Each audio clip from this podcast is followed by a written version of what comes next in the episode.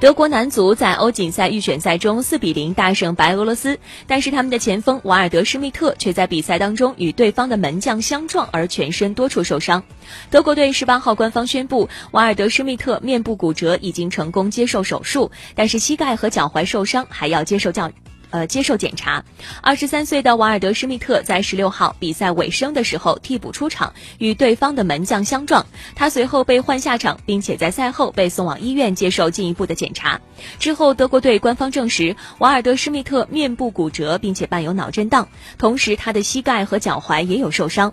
德国队和他所效力的弗赖堡目前都没有为他的复出来制定时间表。弗赖堡官方表示，瓦尔德施密特需要先住院休养，晚些时候再接受膝盖和脚踝的检查。